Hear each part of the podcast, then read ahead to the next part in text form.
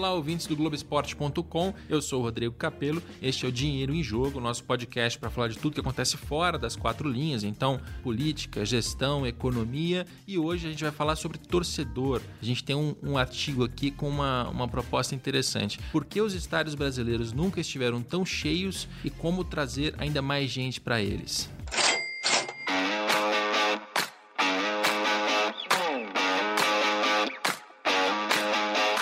Bom, e para falar desse assunto, eu tenho aqui a participação do André Monerati, que é head de negócios da Feng. Acertei o cargo, André? Acertou, é isso aí. Bem, Rodrigo. Tudo bem? Conta pra gente, a, a Feng, ela, ela faz parte do grupo da Golden Goal, que já chamou CSM, que também já chegou, chamou Golden Goal mais pro passado. Me explica como é que tá a, organização da tua empresa hoje. Pois é, a, a Golden Goal é uma empresa já mais antiga, né, de marketing esportivo, e ela na época do pré grandes eventos no Brasil, né? Pré-Copa, pré-Olimpíada, o mercado internacional estava todo de olho aqui. E aí a CSM, que é um grupo britânico de marketing esportivo, comprou um pedaço da Golden Goal para se estabelecer no Brasil, visando esses grandes eventos. Então a empresa cresceu bastante. Passados os eventos, a, estratégia da empresa lá mudou, o Brasil já não era mais o, o foco né, internacional do mercado é, já não tinham interesse de estar por aqui, os sócios brasileiros já compraram a parte, com, hoje tem um fundo de investimento junto para abrir novos negócios. O grupo hoje em dia se chama Cisu. É, a Golden Goal continua sendo uma das empresas do grupo, é uma empresa mais genérica de marketing esportivo, cuida de gestão de patrocínios, de operação de hospitalidade, consultoria, enfim, tem várias atividades. É, e outra empresa que está no grupo é a FEM, que é a empresa que eu trabalho. É uma empresa especializada em projetos de engajamento de torcedor e fã. A gente fala de fã porque a gente também tem alguns projetos que não são restritos ao mercado esportivo. A gente também lida com entretenimento, apesar do mercado esportivo e do futebol ser o carro-chefe. Então a gente cuida de projetos de engajamento monetização da relação dos clubes e das marcas com os torcedores e com os fãs. Legal. E entre, entre os clientes que você já tem hoje, um deles é o Vasco, né? É. Quais outros clientes você já tem, já tem fechado? A gente tem hoje, hoje a gente faz, tem algumas diferenças de escopo no trabalho de clube para clube, tem alguns clubes que a gente se envolve mais em algumas áreas, outras em menos, mas a gente trabalha rodam na nossa plataforma os programas de sócio-torcedor do Flamengo, do Vasco, do Santos. A gente tem o projeto do Passaporte Allianz Parque, né, que é o Season Ticket do estádio do Palmeiras.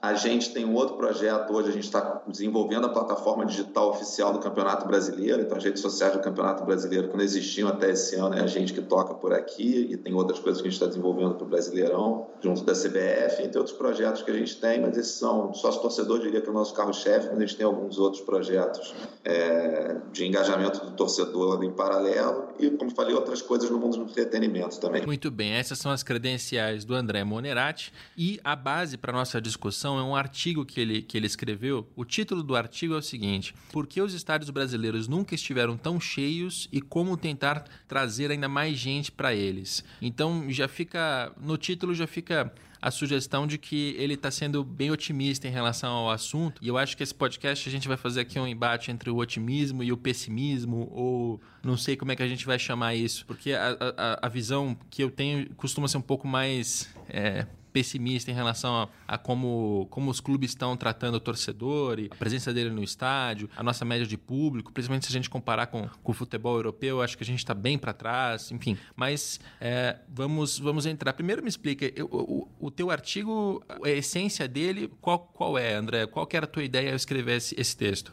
Vamos lá. O... Eu concordo contigo, antes de mais nada, que a gente ainda está muito atrás, tem muito a se desenvolver. Então, não diria que é exatamente um, um otimismo, mas é uma constatação de que hoje o campeonato, o, o campeonato brasileiro tem uma média de público é, que vem crescendo solidamente já desde se você pegar o recorte, desde a implementação dos pontos corridos, o aumento foi de 27% e é um aumento que não é pega o primeiro que foi muito baixo, pega o último que foi muito alto. Você vê em blocos de anos, ele está crescendo ano a ano.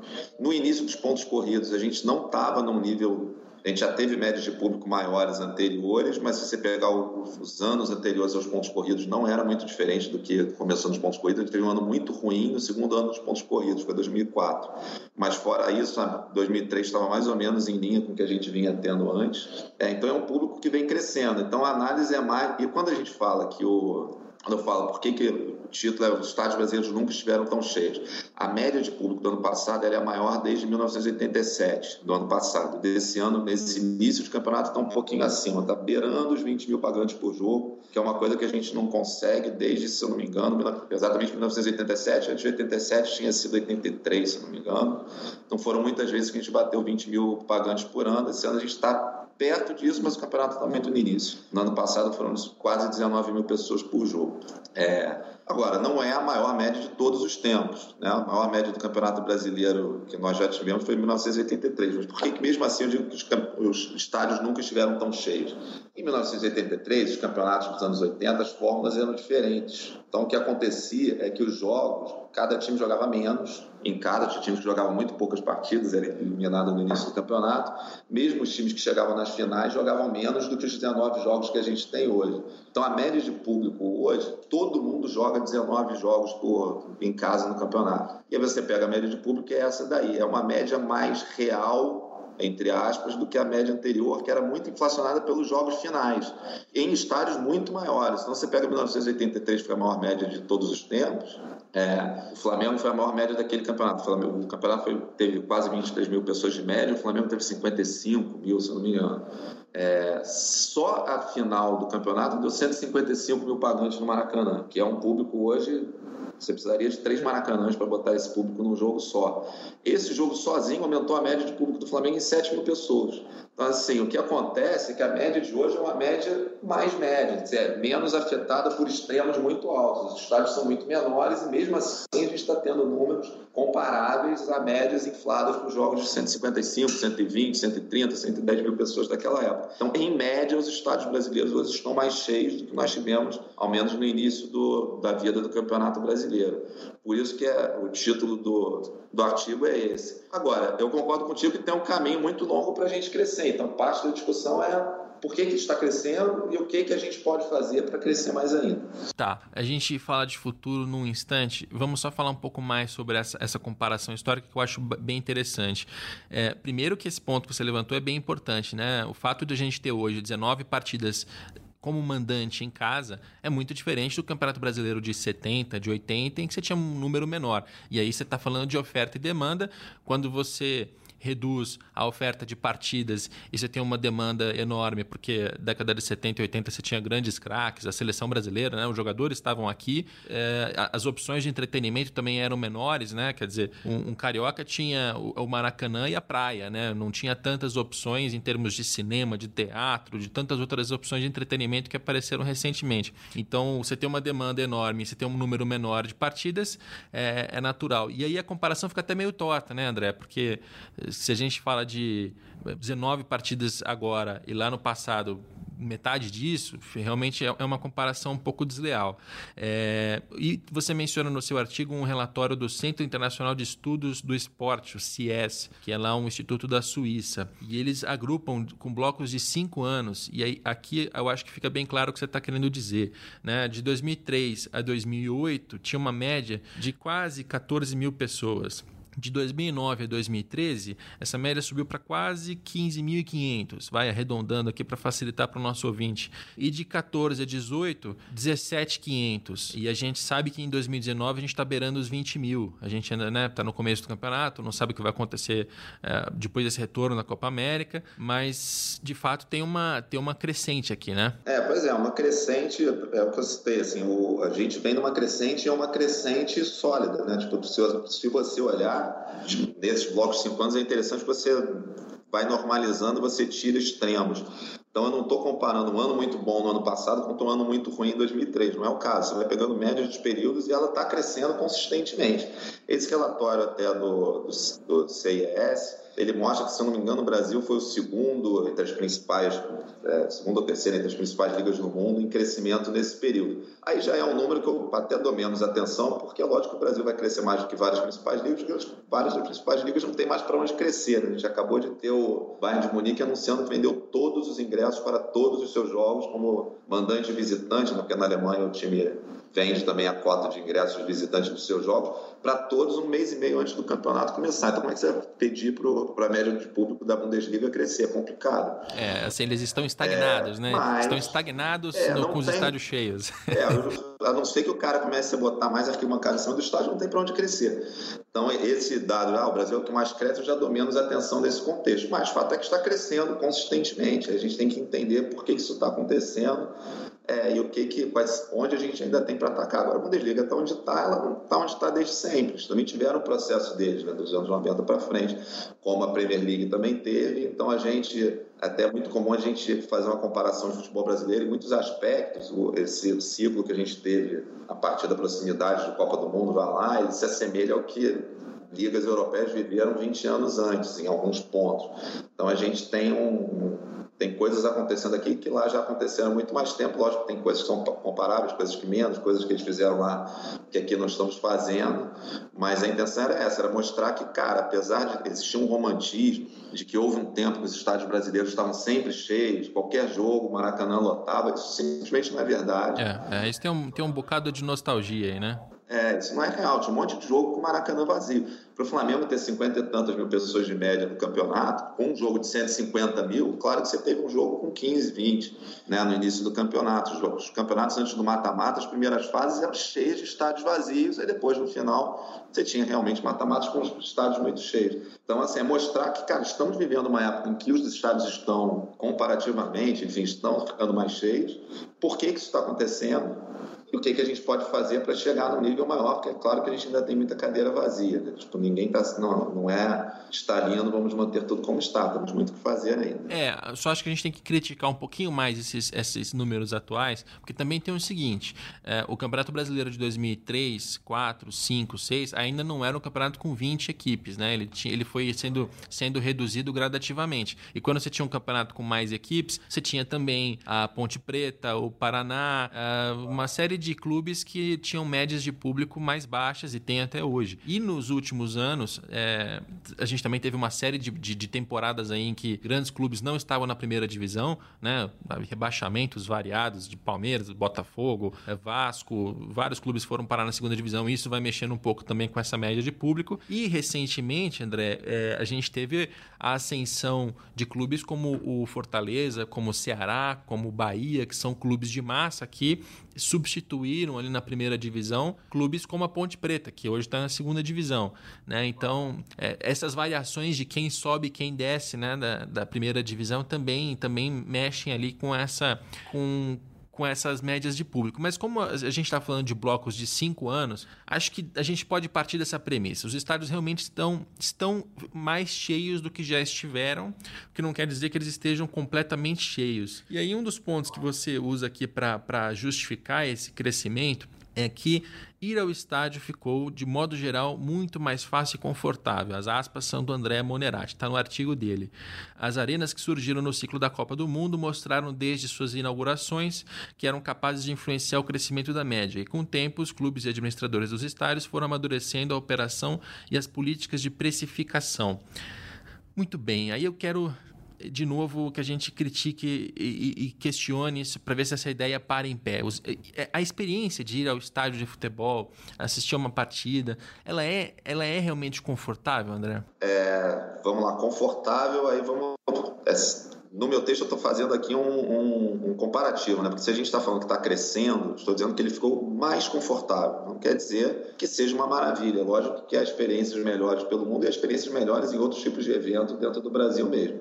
Agora, eu acho que é inegável que melhorou ao longo do tempo é, nesse período que a gente está analisando aí, especialmente a partir do, do momento em que a gente começou a ter os estádios novos, e não só isso, assim, teve desenvolvimentos que são até tecnológicos. Uma das coisas que eu cito é venda online hoje é uma realidade, né? Tipo, há muitos os times que têm as maiores médias, Flamengo, Palmeiras, Corinthians, eles têm largamente seus ingressos vendidos pela internet. Você antigamente tinha, quem é torcedor de arquibancada, que é o meu caso, né, fui torcedor de arquibancada por desde criança, num grande jogo você lembra como é que era para você comprar ingresso. Assim, nem precisava ser um jogo tão grande, você chegava para comprar na bilheteria no dia do jogo, não era fila, era um bolo em volta da bilheteria. Era uma complicação danada, você tinha que chegar muito antes do jogo no estádio para conseguir entrar no estádio, conseguir seu ingresso, entrar no estádio, ficar lá esperando debaixo do sol. Então a decisão para você ir ao estádio era mais difícil, né? justificar o pai que ia levar a garota para o estádio, para justificar em casa para a esposa que de repente não estava tão afim, era mais complicado, porque eram muitas horas, era um negócio muito trabalhoso. Um você compra seu ingresso sem sair de casa, né? não, não tem mais aquelas cenas de gente acampando, filas de bilheteria dando volta nos quarteirões, pancadaria em bilheteria, isso foi ficando muito mais rápido. Então, só para a simples compra do ingresso já mudou muito a vida dentro do estádio, grosso modo, está mais fácil entrar e sair do estádio, até pela redução das capacidades. Né? Eu estava citando o exemplo do Maracanã com 150 mil pessoas. O espaço físico do Maracanã, o diâmetro dele, não mudou muito. As vias em volta não mudaram tanto. E hoje em dia, um jogo de Maracanã lotado vai dar um terço desse público que dava, que deu esse recorde, recorde histórico lá. É claro que é mais fácil escoar um terço de gente do que o triplo de gente. Então, você entrar e sair, fora mudança estrutural mesmo, né? tipo, alargou as, as vias, etc. Entrar e sair ficou mais fácil. Dentro do estádio, você, grosso modo, fica menos apertado, você ficava num grande jogo. Lógico que os jogos não são sempre grandes jogos e boa parte das vezes o estádio tinha espaço sobrando de qualquer jeito. Mas, grosso modo, ficou mais fácil. Não quer dizer que seja uma maravilha hoje, quer dizer que melhorou. A decisão hoje é mais fácil de se tomar para sair de casa e ao estádio, eu tenho que sair menos tempo antes, chego em casa relativamente mais cedo, né? tipo, menos tempo depois do jogo, o caminho que eu faço entre a entrada do estádio até, a minha, até o meu assento é mais fácil. Então, essa decisão foi ficando mais fácil, uma coisa que a gente verifica. Quando eu cito que desde o início das arenas, é, da inauguração das novas arenas, elas se mostraram capazes de influenciar, é lógico que tinha um aspecto novidade no início, todo mundo queria conhecer os estádios novos. Mas desde o início se viu que, cara, clubes que estão com estádios novos estão tendo crescimento de média maior do que clubes que estão com estádios antigos. Foi uma coisa que foi verificada em alguns estudos ao longo do, ali dos primeiros anos, de novo, descontando o, o, temos que dar o desconto do aspecto novidade.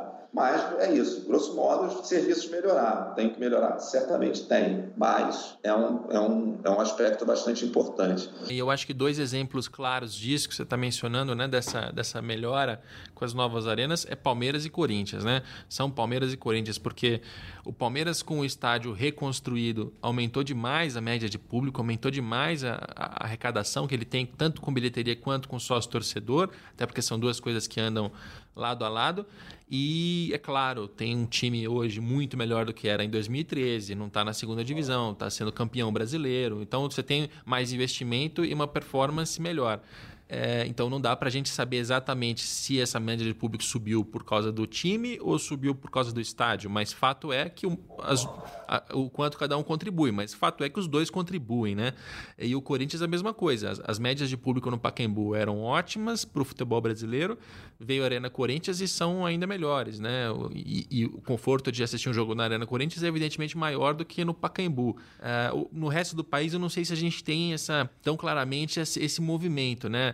Na, no Rio Grande do Sul, o Grêmio é, também fez a sua, a sua nova arena, bem diferente do Olímpico. O Beira Rio foi, foi reformado, mas eu não sei se nos dois casos teve esse mesmo tranco, né? Essa, essa subida tão, tão rápida. Mas, assim, é, tem uma conclusão que eu acho que não dá para a gente evitar. Não dá para fazer futebol moderno, profissional, que precisa gerar dinheiro com estádios é, ultrapassados, obsoletos, que não tem um camarote, que não tem um estacionamento, que não tem, um, não tem bares bem distribuídos. Né? É, assim, clubes como, como Vasco, com São Januário, estão muito prejudicados nessa, nessa, nessa competição, porque no fim das contas não tem muito para onde ir, né, André? Por mais que a gente discuta aqui se, por que subiu, se subiu por isso, subiu por aquilo, não tem como fazer futebol moderno e profissional profissional hoje em dia se você não fizer esse investimento no local onde você recebe os seus torcedores, né? É, claro. Se a gente está falando da qualidade das arenas, como você falou, o Palmeiras teve um time melhor e por isso subiu a sua, a sua média. Cada, se você olhar caso a caso, todos eles têm seus fatores e o, o, esse de ficou mais fácil é um dos pontos. Né? Tem algumas coisas que andaram junto com isso daí. Agora, como você falou, certamente não tem como você fazer, entre aspas, futebol moderno sem investir no, no local onde acontece esse evento. No fim, o jogo de futebol, lógico que ele tem uma, toda uma carga cultural em torno, é, mas é um evento de entretenimento. As pessoas saem de casa para né, se divertir, para se emocionar, para dividir um momento, aquele momento com as pessoas que ela gosta, como ela faz com um monte de outros tipos de, de eventos. Cada um tem seu significado, mas grosso modo é isso. Então, se você não tem né, a condição de receber bem essas pessoas, você não vende bem o seu ingresso, não comunica bem o evento, não... é como qualquer evento, lógico, com, com seu significado específico. Todo... A gente está falando isso aqui porque a gente adora futebol, ama futebol, entende a, a importância cultural que ele tem. É, o Vasco é um bom exemplo você citou, né? São Januário é um estádio mais antigo, ele tem um enorme significado para a torcida do Vasco. Você fala com os vascaínos, fala com a diretoria do Vasco, eles têm lá os planos deles de mudarem o estádio. Então todo mundo já entendeu essa essa necessidade e várias outras que a gente tem para fortalecer o produto do futebol e a frequência do público. André, falando ainda sobre essa experiência do torcedor, a gente tem aqui uma, uma contribuição de um dos nossos ouvintes. Né? Eu pedi a interação dos nossos ouvintes pelas redes sociais e ele mandou um áudio para a gente, é um São Paulino. Vamos ouvir. Olá, Rodrigo. Sou Alan de Aparecida, São Paulo. Sou São Paulino. Queria falar um pouco da minha experiência como sócio torcedor de São Paulo e, e assistir aos jogos no Morumbi. É, sobre elitização do, do Morumbi, eu não vejo muito ainda, né? Pelo menos na arquibancada eu não vejo muito, porque o ingresso ainda é um pouco mais barato em relação às arenas, as arenas de São Paulo. Mas mesmo assim, quando o, quando o jogo começa a ter ingresso a partir de 70, 80 reais muda completamente o perfil do torcedor, o estádio fica mais silencioso, é difícil é difícil a torcida organizada conseguir empurrar o time com quando o preço começa a subir mais um pouco. Realmente muda muito o perfil de torcedor, muda muito. E aquele torcedor que, que mora em zonas mais periféricas não consegue ir, não consegue pagar esse ingresso. E não consegue ir até lá Morumbi, porque eles têm gasto de deslocamento também, não é só o ingresso, né? Acho que a diretoria do São Paulo desconhece a realidade do seu torcedor, realmente desconhece, porque vê as arenas cobrando aquilo e acha que na realidade do Morumbi vai ser a mesma coisa. Eu acho que São Paulo tem outra realidade completamente diferente com o Morumbi, né? E em relação ao sócio torcedor, eu sou sócio torcedor e não vejo vantagem nenhuma hoje, porque a única vantagem é você comprar ingressos antecipadamente, mas se chega na véspera dos jogos ainda tem muitos ingressos disponíveis, porque o Morumbi é muito grande. O Morumbi é muito grande, qualquer torcedor comum, sem ser sócio, consegue ingresso nas vésperas, não tem vantagem, você não precisa ser sócio para conseguir ingresso. O São Paulo, na minha opinião, deveria trabalhar o Morumbi é, em relação aos sócios é mais na, na, arquibancada, cara. Porque se você faz dois setores populares, os dois atrás do gol, hoje um é popular, entre aspas, né? Porque sócio torcedor pode pagar 10 reais no setor amarelo. Mas deveria ser no laranja também. Porque daí você trabalha só dois setores ali que deve ter 30 mil, azul e a vermelha. Aí com certeza você os ingressos vão se esgotar rapidamente nesses setores laranja e amarelo. Aí você trabalha com 30 mil ali, aí você coloca o preço que você quiser ali no, no setor de arquibancada de frente para o campo, né? Aí eu acho que vira vantagem, porque aí vai começar a esgotar ingressos de arquibancada, que, que deve girar em torno de 40 mil, 30 mil ali, aí você tem vantagem de ser sócio.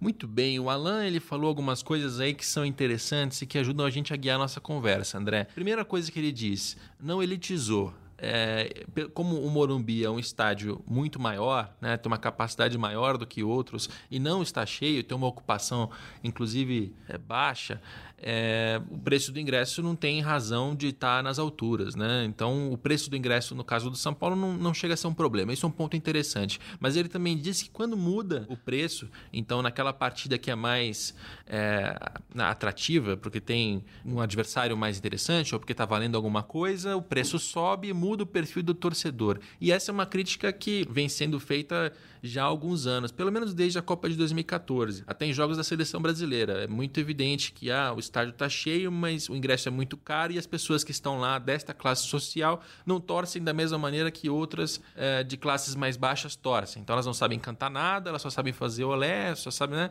é, fazer ola, aquela coisa meio pasteurizada. Quais são as suas opiniões em relação a esse assunto? É, elitização e também essa mudança de, de perfil de torcedor dentro do estádio? É, esse é um assunto interessante que está né, tipo, no, no, imaginário das pessoas com muita frequência. E o, o, comentário do torcedor do Alan é bem interessante mesmo, porque ele fala, ah, de modo geral não elitizou, mas quando sobe o preço muda o público. Ele está certo. É, é, o que aconteceu, assim, se você analisar a vida econômica dos clubes aí no, ao longo de décadas, sei lá, houve uma época em que bilheteria era a principal receita do clube, né? se não fosse a única, tinha doação de torcedores abastados. E aí o clube ligava muito para isso. Depois passou um tempo em que teve, começou a ter patrocínio, começou a ter dinheiro de TV, e muito clube meio que desligou da receita de bilheteria, o que ganha dinheiro é televisão e é, e é patrocínio. De um tempo para cá, os clubes mais bem geridos começaram a perceber, olhando os benchmarks lá de fora, que, cara, os clubes mais fortes, eles têm 25, um terço da, da sua receita vinda do match day, da bilheteria. Começaram a prestar mais atenção na, na precificação. E no que começaram a prestar atenção na precificação, eles começaram a ter menos vergonha, digamos assim, entre aspas, de querer fazer muito dinheiro nos grandes jogos. É isso tem acontecido, você pega grandes finais, né? Tipo, entre clubes, é versão brasileira que se fala, o dinheiro que, se, que a bilheteria dá. Mas grandes finais entre clubes estão dando muito dinheiro. O São Paulo mesmo teve um exemplo agora recente na final do Campeonato Paulista, que a, renda do Morumbi foi incrível. Há alguns anos teve a final de Copa do Brasil, Cruzeiro e Atlético Mineiro no Mineirão. Pô, são rendas que a gente não estava acostumado. E é fato que na hora que você faz isso, o público que vai, você tem um torcedor mais eventual? Não é o sobe o preço, tem um cara que está toda vez no estádio, não é nem só uma questão de, de faixa de renda, tá? É, o cara que tem menos dinheiro torce com outra vontade. O cara tem costume de estar no estádio, o cara que tem o costume de estar no estádio, está lá sempre, conhece as músicas, o cara mais. Chega no grande jogo, acontece de um torcedor mais eventual, o cara que não está é, tão interessado em ir no jogo de campeonato paulista numa quarta-noite, mas chega num semifinal de Copa do Brasil, de Libertadores, uma grande final, ele vai estar tá lá é, tem, um, tem uma diferença de perfil. O torcedor, a observação dele faz sentido. Em algum nível, isso é, é, é inevitável. Né? Tipo, as despesas que o futebol moderno tem, né? os custos dos elencos, você olha as cifras hoje em dia de, de, contratações, esse dinheiro tem que vir de algum lugar. O clube ele não pode abrir mão de fazer receita com seus grandes eventos, como, não, como bandas não abrem mão de fazer receita nos seus grandes shows, enfim, como qualquer um que tem um produto ali para vender. É, agora, o clube ele tem que entender também que um pedaço da, do valor que ele está entregando nesse evento é a atmosfera do estádio. É, e aí tem, diferente, tem maneiras diferentes de lidar. Como é que eu faço para manter a atmosfera do estádio interessante para o cara não né, ter uh, o interesse em estar tá lá, sair do conforto da sua casa para ver o jogo na televisão, ver o jogo na arquibancada. E aí tem maneiras de lidar, enfim, até, até olhando os, os exemplos lá fora, é fato que você pega os estádios europeus, eles são mais frios do que os estádios, né, grosso modo, em média, mais frios do que os estádios latinos, mais frios até do que já foram. A Bundesliga é um exemplo interessante. Eles lá eles têm uma cultura maior de ter grandes setores, entre aspas, populares, com ingressos mais baratos, onde você pode ficar em pé. Até os estados alemães eles mudam a configuração dos jogos da Bundesliga para os jogos da Champions League. Na Bundesliga é para a galera ficar em pé mesmo, bebendo cerveja, pulando e etc. Chega nos campeonatos da UEFA, cadeirinha para baixo, todo mundo tem que não pode ter lugar em pé. Eles lá entenderam que a atmosfera do torcedor, do setor popular, faz parte até para o cara que paga o ingresso mais caro. Ele está lá também para assistir aquilo. Então tem muitos clubes, ele citou, o torcedor citou o exemplo de um pedaço de ingresso popular que São Paulo implementou, o Cruzeiro fez isso também, o Vasco a gente fez um, Vasco é até São Januário, enfim, tem outra realidade, mas a gente também tem lá um plano popular que não é nem compra de ingresso ingressos, sorteio ingressos de graça entre torcedores que de repente pagam um valor menor. Enfim, os clubes estão procurando maneiras de lidar com isso, talvez não tanto com a cabeça da, da atmosfera, que é, até você pega algumas competições, a competição da Comebol estão travando isso mesmo, né? estão proibindo as bandeiras, estão proibindo, estão limando aí esse aspecto mais latino da atmosfera. Mas estão querendo dar uma resposta para o público, porque esse assunto está muito em voga. Ah, está elitizando o estádio, está afastando o povão do estádio. O que, é que a gente faz? Vários clubes estão, vários clubes estão procurando manter ali o setor popular, um setor onde o cara pode ficar em pé, um setor que o estádio, em que o ingresso é mais barato, é uma questão de setorização. É, agora tem, assim, nesse, nesse assunto, eu nem quero entrar muito na parte da elitização, porque isso valeria um, um podcast inteiro separado, né? né? Certamente. Mas é, tem, tem dois pontos importantes aí. Primeiro é que, grosseiramente, no Campeonato Brasileiro a gente tem uma, uma média de ocupação de 40%, ou seja, os estádios estão 40% preenchidos no decorrer de toda a temporada, 60 60% estão vazios. E quando a gente fala que 60% estão vazios, aí a gente começa a se questionar em relação ao preço do ingresso. Né? E uma das, das defesas que se faz muito, uma das, né, das, das dos argumentos é de que, olha, se a gente está cobrando, sei lá, 40 reais no ingresso e tem 40%, e se a gente cobrasse 20 reais, será que a gente não teria 60%, 80%? Será que a gente não conseguiria ocupar esses espaços no estádio com, com pessoas de, de camadas mais baixas, da, da né, socioeconômicas, para ter uma média de ocupação maior, para ter uma média de público maior, para que o espetáculo fique mais interessante, inclusive para televisão, inclusive para patrocinador. E, enfim, esse é um, é um argumento que é válido e precisa ser testado. Agora, também tem que não basta baixar o preço do ingresso, né? Aliás, o preço do ingresso eu nem sei é, se é a variável mais importante nessa, nessa história, porque quando a gente olha para um Palmeiras que tem a maior média é, de público aqui no Brasil, a maior média de ocupação, 70%, é, o Palmeiras está cobrando mais caro no ingresso. Por que, que as pessoas estão indo e estão pagando mesmo assim? É porque o futebol é melhor, porque o estádio é melhor, porque a experiência é melhor, porque está né, tá disputando o título, porque tem ídolo em campo, porque você tem o Dudu, você tem, né? E isso conta para o torcedor acho que mais do que o preço do ingresso. As pessoas às vezes acham que tem essa impressão de que o ingresso é uma, é uma causa e eu tenho a impressão de que é uma consequência. Quer dizer, a partir da oferta e demanda, da quantidade de espaço no estádio e da qualidade do espetáculo que gera demanda, você vai ter um preço maior ou menor. E, e às vezes, assim, ah, coloca o preço do ingresso a dois reais, vai encher o estádio todos os jogos? Eu, eu duvido muito. É, enfim, o que, que, que, você acha dessa, desses argumentos que vão numa linha sobre essa ocupação que está, que tá, essa parte vazia do estádio, o que fazer com ele? E também sobre o preço do ingresso. Assim, bastaria a gente baixar para dois reais que a nossa média de público dispararia, André? É, o, você até está voltando muito ao artigo né, que você teve acesso que eu escrevi. Se você for ver, eu não falo de. Entre as coisas que, que tem a se fazer, eu não falo em baixar preço hora nenhuma. O preço, até porque a realidade de preço varia muito de clube para clube, de estádio para estádio. É, não vou entrar aqui no. É, seria uma análise mais profunda, mais detalhada para ver quanto que o preço está adequado de clube para clube, de estádio para estádio, de momento para momento. Grosso modo, acho que você colocou coisas que fazem sentido. O preço ele é uma das variáveis. Certamente quando você.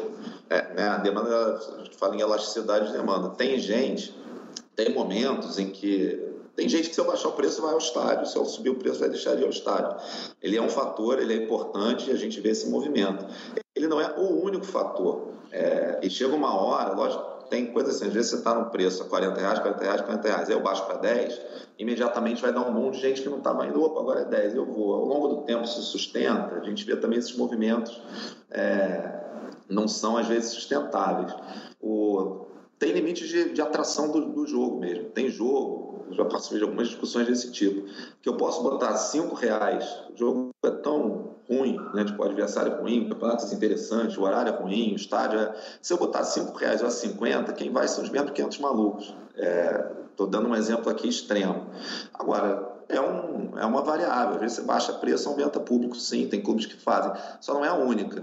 É, é muito comum quando o clube está tendo uma campanha ruim, né, o time está mal em campo, eu quero levar o torcedor ao estádio, porque eu acho que com mais gente no estádio o time vai jogar melhor, né, aquela preocupação do desempenho esportivo mesmo dentro de campo, o que, que se faz? Baixa preço, assim, é a variável que o, que o clube está acostumado historicamente a lidar. Eu acho que falta essa evolução de trabalhar com as outras variáveis. Todo mundo que trabalha com marketing, com venda, sabe que não. Você trabalha canal de venda, que já melhorou muito, a qualidade de espetáculo, o horário, o transporte, a comunicação, que é uma coisa que eu acho que é muito deixada de lado, às vezes, pelos, por quem cuida dos eventos aqui. Então, tem outras variáveis, não é só baixar o preço que resolve. Então, e tem mais um ponto do que o Alan mencionou no áudio dele que eu acho que vale debater, que é ele é sócio torcedor e ele não vê vantagem em ser sócio torcedor. É, o, o, benefício que ele lembra de cabeça na hora de mandar um áudio pra gente é ele compra o ingresso antecipadamente, chega nos jogos e não precisa pegar fila. É uma, é uma vantagem, evidentemente. Mas que no São Paulo tem um valor menor, porque o Morumbi é, tá com uma grande capacidade vazia, não é mais um grande problema comprar o ingresso. Então, se você chegar na porta e comprar o ingresso para assistir o jogo na hora, é, também não é uma coisa assim, no caso do São Paulo é um grande problema. E aí, e aí, André, porque a gente passou aqui pelo futebol brasileiro por um, um momento em que a Ambev entrou, fez um movimento por um futebol melhor. A gente esperava que o sócio torcedor cresceria demais e ele realmente cresceu, mas não cresceu nem perto do que a cervejaria é, anunciou, aqueles estudos, aquelas projeções que eles faziam em 2013. E também tem essa questão. O sócio torcedor hoje está muito é, né, voltado como contrapartida, ele entrega é, é, esses benefícios ligados ao ingresso, e isso vale se você tem um, um, estádio muito cheio, um estádio lotado. É o caso do Palmeiras e do Corinthians. Não à toa são os clubes que, cujas rendas de sócio torcedor são mais altas. É, com, o estádio, com o estádio vazio, esses benefícios que são os principais dos programas acabam se diluindo. Você lida com, diretamente com o sócio torcedor em mais de um clube. Com, como é que você está vendo esse, esse momento do sócio torcedor? É, é um momento de, de consolidação? Ele está caindo? Ele está melhorando? O que está acontecendo? Tá, vamos lá. É, antes de falar do sócio torcedor, tem mais um ponto só sobre o preço do ingresso, que se fala muito em baixar. Tem a questão de botar, às vezes eu botar mais gente dentro do estádio aumenta custo para o clube. É meio chato falar isso, é, é antipático, mas tem muito clube que não está abrindo setores inteiros, setores inteiros do estádio, né? O, às vezes a taxa de ocupação também tem isso. Então o cara ele controla, tipo, olha, se eu botar 2 mil pessoas a mais dentro do estádio, eu vou ter que abrir um setor inteiro de 10 mil, que aumenta o meu custo, eu vou ter que... Então, às vezes, eu encher o estádio para encher um real é, é complicado, os clubes fazem esse tipo de conta também. De sócio-torcedor, é, se citou o movimento por um futebol melhor, né? foi uma coisa que surgiu em 2013. Eu tô, você falou, a gente lida aqui diretamente com sócio torcedor. Eu pessoalmente lido desde 2013 mesmo. É, o movimento da Ambev ele foi importante para colocar o sócio torcedor em pauta. É, já existiam programas fortes lá no Sul, o Grêmio do Inter era os mais fortes. O São Paulo fez, tem um programa mais antigo até, né? o São Paulo do Alamo é, ele serviu para colocar o sócio torcedor em pauta e muitos clubes se movimentaram para colocar programas de sócio torcedor de pé, eles não existiam. Então, assim, você teve um, em vários clubes, o Flamengo, por exemplo, é um que hoje tem, se olha o contador lá do site dele, do Nação Rubro-Negra, tem mais de 100 mil pessoas pagando e o Flamengo em 2013 mesmo não tinha nada. São um negócio que saiu do zero para 100 mil. O Flamengo faturava zero, hoje ele tem, se olha o balanço, são 50 milhões de receita. Então é fato que teve um. foi colocado no mapa. As projeções que eles faziam tem um quê de vamos engajar o torcedor com essa ideia. Aí eles faziam uma conta que era muito simples, que era ah, o Benfica tem não sei quantos mil sócios, a torcida do Benfica não sei quantos, tem 4% da torcida como sócio torcedor. Se todo clube tivesse 4% do Benfica, olha só o que, que vai dar. O Flamengo dava, sei lá, 2 milhões de torcedores, Corinthians não sei quantos milhões, e aí você multiplica por um time não sei o quê, cada clube daqui ia faturar mais que o Real Madrid. Infelizmente não é tão fácil assim né? Isso não, não funciona de maneira tão, tão linear desse jeito, mas o sócio torcedor se tornou ao longo desses anos uma receita, um componente importante no, no mix de receita dos clubes. No né? Palmeiras é super importante, o Flamengo é super importante, no Inter nem se fala, vários clubes é para todos os clubes grosso modo são e é algo que está até a configuração dos departamentos de marketing dentro dos clubes mudou porque o marketing tradicional do clube ele não era tão marketing, ele era mais um comercial, né? mais ligado em vender patrocínio. Hoje em dia, grosso modo, está dentro do, do, marketing dos clubes vender sócio torcedor e é vender o produto diretamente para o seu torcedor. Como é que eu faço isso? Então teve uma grande mudança aí. Entre os fatores que eu cito de, de crescimento de público, sócio torcedor até está dentro, porque foi um canal por onde os clubes conseguiram se comunicar e engajar os seus torcedores mais fiéis e aumentar a frequência deles no estádio. Então você tem clubes como o Palmeiras, em que mais da metade metade do público no, no estádio é de sócio torcedor, frequentemente. É um cara que ele tem mais facilidade para comprar. O Alan cita o benefício dele ele enxerga, isso tem a ver com o desenho específico do plano atual do São Paulo. O que ele enxerga é o, é grande benefício é comprar o ingresso antes. Para outros, no caso do Flamengo, por exemplo, que o estádio enche com muita frequência, setores, e o Flamengo tem uma particularidade de ter setores muito mais procurados. Então, aqueles setores esgota sempre. Se eu não for sócio torcedor, é difícil eu estar lá. Então, no caso do Flamengo, a escassez de ingresso é um valor em si para o programa. Em clubes que têm taxas de ocupação menores menos, né, o setor, não tem um setor que esgota sempre, tem menos jogos decisivos, isso é menos. Mas, cara, Cara, se comprar o ingresso, normalmente é mais fácil para quem é sócio torcedor. O cara entra com cartão direto, tem que retirar ingresso, tem que imprimir, não tem que pegar fila. O desconto também é um, no caso de São Paulo, hoje isso é menos relevante. Mas há um desconto no preço do ingresso. Então o cara paga, ele sente um valor ali, ele está mais fidelizado. Isso é uma das coisas que ajudou um dos fatores, junto com a arena, junto com outras coisas que aconteceram, aí incrementando a média de público ao longo do tempo. Nesse momento. Agora, é, uma das coisas que ele, que ele menciona ali no, no áudio dele é, é são as contrapartidas. E, e aí a gente, se a gente olhar para os últimos anos, a gente vai lembrar que, é, inclusive nesse movimento da Ambev, se falava muito nos descontos, nos produtos. Então você tinha produtos da própria Ambev nas cervejas, e aí você tinha lá, sei lá, 10 centavos de desconto numa cerveja. E para quem tomava muita cerveja, aquilo poderia no fim do mês gerar uma economia relevante que fosse compensar o próprio valor que ele gastava no, no, no, no sócio torcedor. Essa foi uma lógica que foi propagandeada.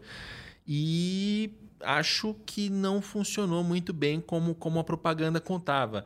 É, agora, o que eu te pergunto, para onde dá para inovar, para avançar em termos de contrapartida? Porque é, desconto em produtos é legal e, e dá para continuar fazendo, é, mas a gente já viu que não é um fator que vai causar uma euforia, que todo mundo vai começar a virar sócios para conseguir esse desconto em cerveja.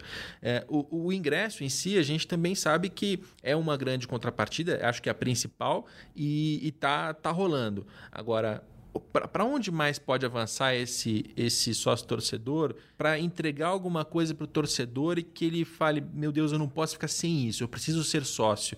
Você acha que isso vai acontecer? Para que caminho dá para arrumar? É, esse é o meu dia a dia, né? É o que a gente mais discute aqui, é, são os programas de sócio torcedor. Realmente teve esse o movimento do futebol melhor, ao mesmo tempo que ele botou o sócio torcedor em, em pauta, isso foi super importante, ele também vendeu esse discurso que você está que você mencionando, né? Do torcedor fazer aquela racional na cabeça, ah, eu economizo X na cerveja, X no desodorante, X na TV por assinatura, opa, estou lucrando, já é mais que a minha mensalidade. Eles colocaram isso, gastaram um caminhão de dinheiro em mídia, né? Você muita campanha de televisão na época falando disso. E para eles fazia todo sentido, porque vamos lá, eles estavam, a Ambev patrocina o em algum nível, né? fazia muito sentido. A Ambev patrocina os grandes clubes do Brasil e isso no final virou uma ativação do seu patrocínio. Você ligava a sua marca e eu, eu ser engajado como torcedor a consumir o produto da Ambev. Então, para eles, esse discurso era um. dá para entender aquilo. Como venda de sócio-torcedor, é, isso era uma sensação que a gente já tinha desde lá atrás, talvez isso pudesse ajudar mais na, na fidelização do que no, na venda. Né, o cara, ele, depois que ele comprou, por causa das entregas relacionadas diretamente ao clube, ele começa a usar aquilo e na hora que aperta um pouco a grana, ele pensa, pô, não vou cancelar porque eu estou tendo esse desconto aqui. Isso funciona com alguns programas de fidelidade de, de segmentos diferentes, né? Tipo, jornal tem seu clube de fidelidade, posto de gasolina tem seu clube de fidelidade, você tenta fidelizar o cara por aí. Agora, a venda, o torcedor espera alguma coisa. Estou comprando o Flamengo, estou comprando o Corinthians, eu quero receber Flamengo, eu quero receber Corinthians, eu quero receber bicicleta. O discurso de venda fica até torto. Como você falou, o centro do, dos programas ele é a vantagem do ingresso. É, e isso não é uma, não é uma coisa específica de A ou B, deixa ou daquele clube daqui, nem é, mundialmente. Assim, você pega os programas de sócio lá fora, eles são. É uma comparação meio maçã com banana, porque os produtos lá fora, ticket é diferente, um raciocínio um pouquinho diferente, mas no final o centro é estar no estádio. O cara ele vira sócio torcedor para ter acesso à fila do season ticket, para ter uma prioridade para comprar o season ticket dele, para ter um. Enfim, isso é meio. O Barcelona, que é um clube global 90 e tantos por cento dos sócios deles são da Catalunha.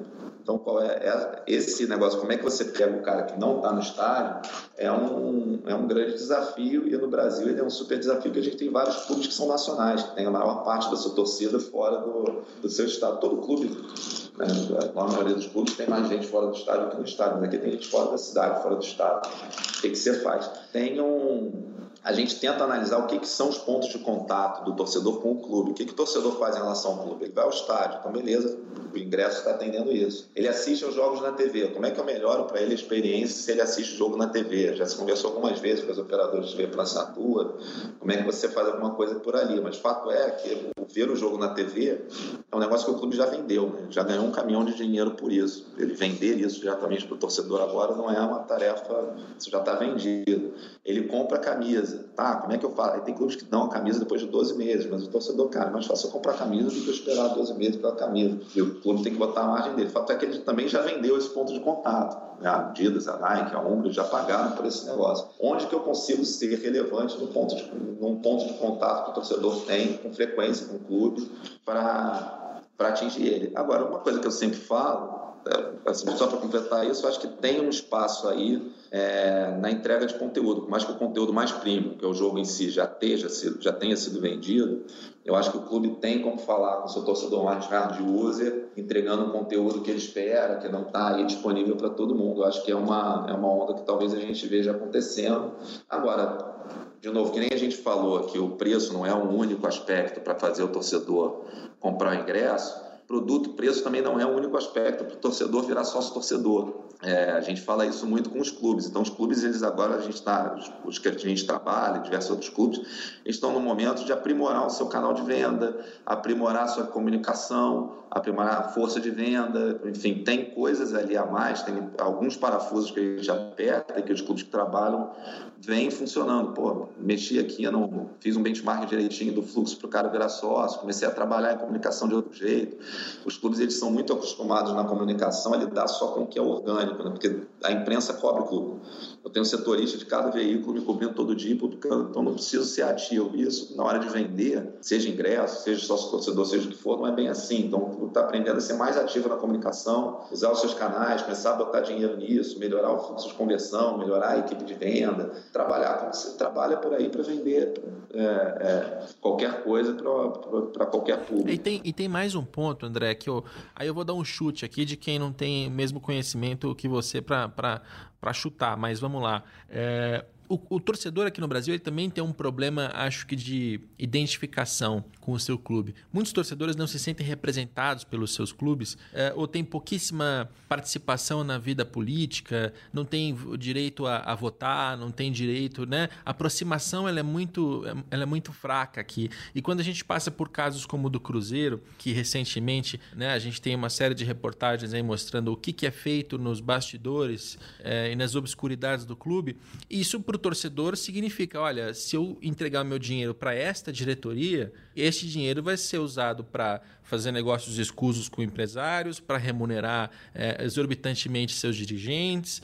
Não é para isso que eu estou botando meu dinheiro lá. Então, eu não confio no meu clube, eu não vou colocar o, meu dinheiro nele. Eu estou mencionando o Cruzeiro, mas essa sensação ela é, ela, ela é generalizada. Né? Você tem muitos torcedores que acham que o futebol é uma, é, um, é uma sujeirada, é corrupção para todo lado, é dinheiro mal gasto, é gente enriquecendo, e, né, se, se não é ilegal, mas é, é imoral. E eu, eu acho que essa essa, essa relação que o clube tem com o torcedor também precisa ser mais mais próxima, mais, mais limpa. O, o clube tem que representar o torcedor. E para você ter uma ideia do que eu do que eu estou mencionando, a gente vai ouvir agora um áudio de um torcedor do Bahia que mandou uma contribuição aqui para o nosso podcast. Vamos ouvir. Olá, eu sou Alexandro, eu moro em Nova Petrópolis, no Rio Grande do Sul. Eu sou sócio torcedor do Bahia e me sinto extremamente satisfeito com a postura adotada pelo clube. O Bahia hoje é um clube inclusivo que vai além das postagens bonitas nas redes sociais. O Bahia age e, através dessas ações, ele proporcionou a volta para o estádio dos torcedores de todas as camadas sociais, de todos os gêneros, de todas as raças. O Bahia hoje faz jus à alcunha de clube do povo. Mesmo de longe, me sinto inserido no contexto do clube pois a transparência nas ações adotadas pela diretoria nos aproxima cada vez mais.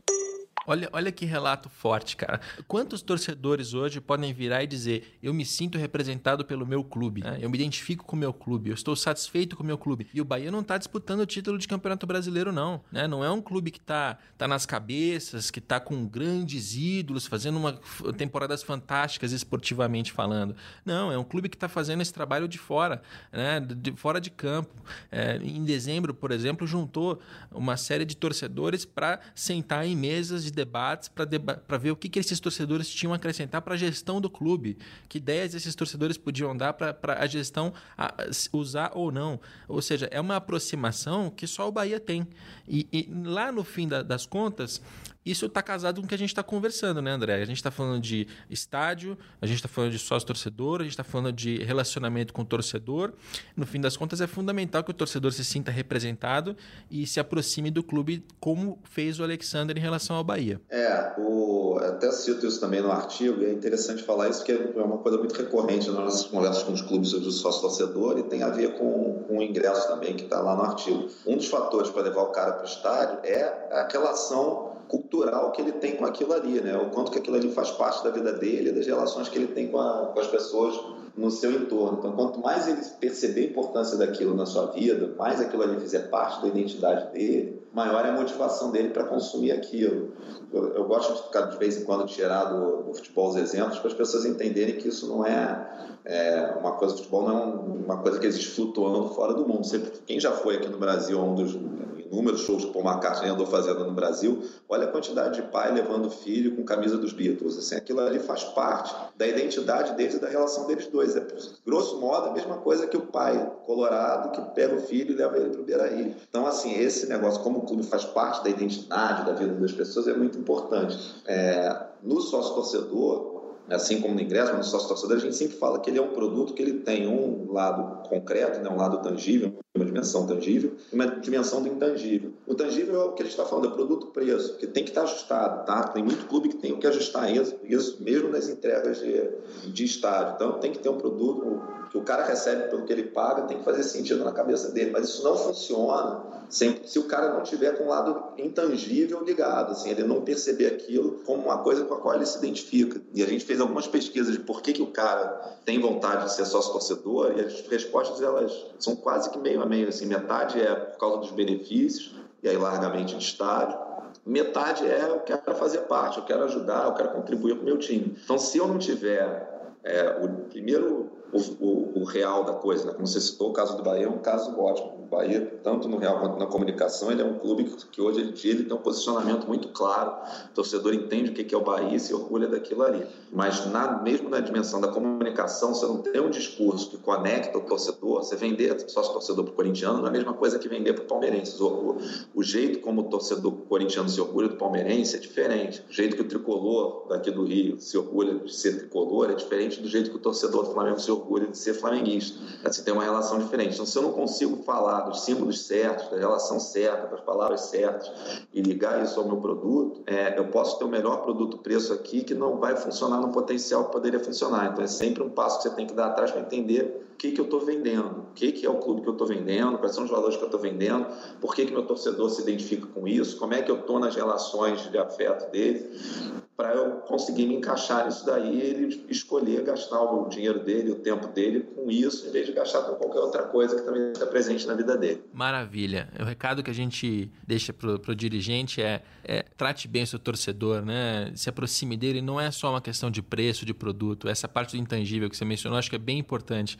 Cuide da imagem do seu clube, publique suas demonstrações financeiras, faça negócio com, com intermediários regularizados, né? evite entrar nas páginas policiais e dê mais espaço para o torcedor participar, né? Direito a voto. É, eu sei que tem, é difícil politicamente reformar estatuto, dá trabalho para caramba, mas se não fizer isso, o torcedor vai continuar afastado e não se sentindo representado pelo, pelo clube que ele torce. André, muito obrigado pela sua pela sua participação. O seu, seu artigo, acho que no fim das contas a gente nem chegou a ter esse embate de otimismo versus pessimismo, né? A gente concordou, é, a gente concordou é. demais nesse podcast. É, eu acho que sim, até por isso. Acho que não é um, como eu falei, não é exatamente um otimismo, é uma, é uma compreensão do que está acontecendo e de que a gente tem muito o que fazer ainda.